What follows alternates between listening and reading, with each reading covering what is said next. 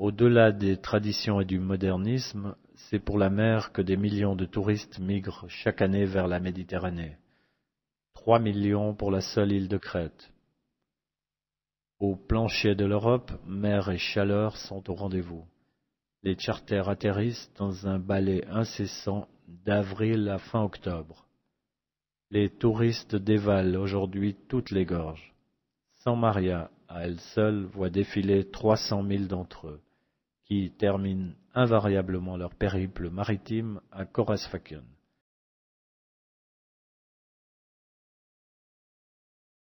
Tout n'est que ruine et abandon. La vie semble figée près de la mer. L'alignement des maisons grises forme deux, trois ruelles. Je croise des fantômes noirs, des vieilles de loin, des vieux assis sur des chaises paillées au cafénion. Un minuscule port à l'abri d'une barrière de rochers berce un caïque incolore.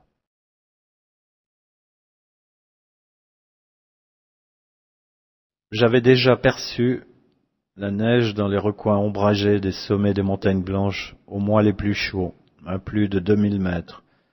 Mais quel choc ce soir du 23 mars 2003.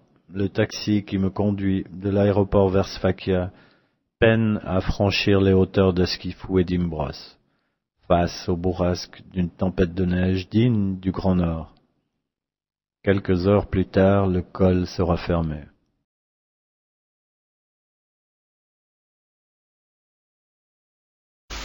Chef de clan au nom prestigieux, il exerce son influence hors de la province de l'île. Un téléphone relie son mitato au village. Une route également.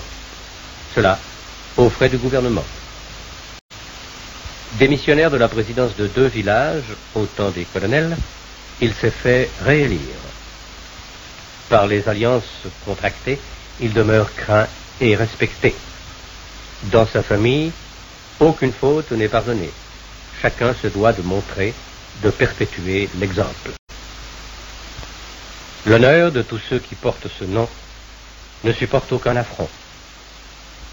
Par le passé, à plusieurs reprises, Andreas lava la honte.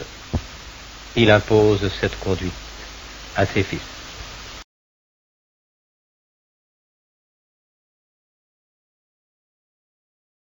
2003, rendez-vous raté.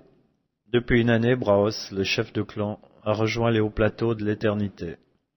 Son portrait orne carte postale et couverture de DVD, mais qui saura, qui se souviendra d'Andreas Braudakis, le Sfakiot respecté et craint, au pouvoir de négociation reconnu de Crète à Athènes, celui qui incarne aujourd'hui mythe et beauté sauvage de l'île.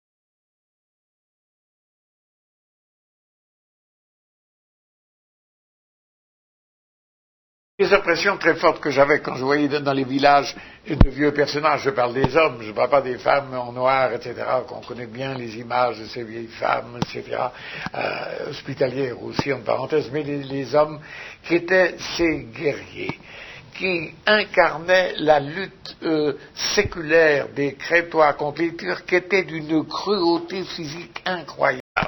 Alors, ces combats, euh, jour à jour, euh, rébellion contre les Turcs avec des représailles féroces, querelle entre eux parce que les paysans libertaires étaient détestés dans la mesure où, tuant des Turcs qui étaient l'occupant, les représailles se faisaient sur les gens des villes en bas, Rétimnon, la Canée, etc., etc.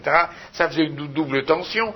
Et je veux dire qu'il est resté dans ces personnages, quand vous les voyez, une noblesse euh, propre à des guerriers indépendants, mais doublé d'une cruauté incroyable. On sentait des coupeurs de gorge, des gens capables de faire n'importe quoi par la nécessité de la lutte, et je dirais, dans un certain sens, que le Sfakia est comme le concentré de cette cruauté libertaire.